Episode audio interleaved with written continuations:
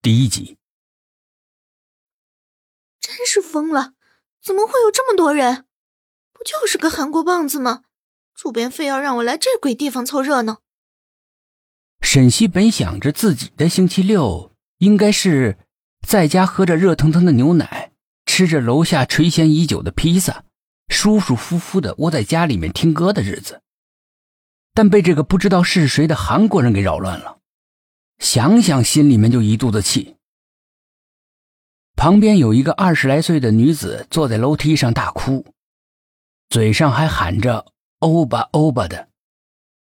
沈西是一个地道的江苏女子，南方的女子温婉而婉约，她定然是不能够理解这些疯子的行为，而且唱的啥她也听不懂，反正是乱七八糟的一大堆韩文。唉，我还是去后台等采访吧，这样下去别把工作给耽误了。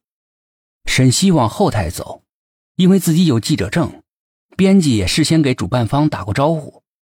他顺利的进入到了后台，坐在一个靠电脑近的凳子上，环顾着四周，房间七零八落的摆了一些凳子，就一个玻璃桌子，上面放了一些橙汁，可能是工作人员的吧，还有一些设备用的音响乐器，就像是一个简易的工作室，墙上贴着这次演唱会的大海报。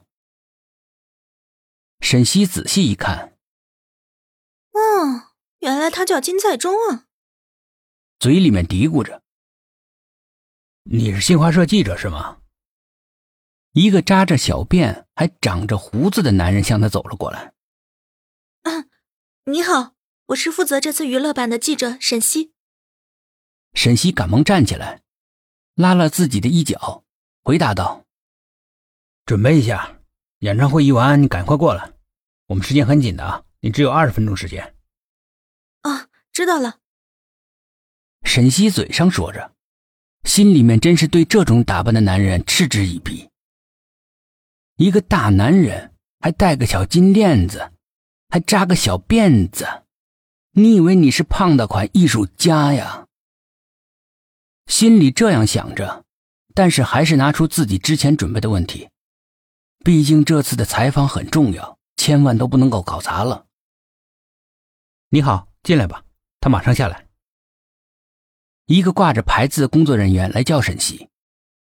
哦，来了。他急忙理了理头发，走进了艺人休息室。你好，我是负责这回采访的记者。沈西做着自我介绍，同时仔细端详下这个令那些女生疯狂的人。金色的头发。浓密的眉毛叛逆的往上扬着，长而微卷的睫毛之下，有着一双像朝露一样清澈的眼睛。英挺的鼻子，像玫瑰花瓣一样的嘴唇，还有白皙的皮肤。这皮肤让人想到了著名的花间词：“炉边人似月，皓腕凝霜雪。”还没等他来得及细细的观察。不耐烦的经纪人打断了沈西：“好了，直接开始吧，我们时间不多。”“啊，好，这是你第一次来中国开个演，感觉怎么样？”“很开心，中国的歌迷很热情。”翻译一字一句的翻译给沈西：“为什么选在南京作为中国首站呢？”“以前在南京开过演唱会，很喜欢这个城市，所以就直接来了南京。”中国的发展势头很好，以后会把工作重心放在中国吗？这个要看公司的决定吧。我很愿意来中国。作为组合，有计划在中国开演唱会吗？计划是有的，要是和工作不冲突的话。一切的回答似乎都很官方。沈西觉得没有问到自己想要挖掘的东西，这些都太表面了。用一个词来形容中国歌迷，你会怎么形容？沈西想把问题问的深入一点。好了，采访到此结束，就这样吧，谢谢采访。经纪人打断沈西，并弯下身子，在这位大明星的耳边窃窃私语，可能是想让他快点走吧。这样想着，只见大明星站起身，对所有的工作人员深深鞠了一躬，就在保镖的陪同之下往门外走去。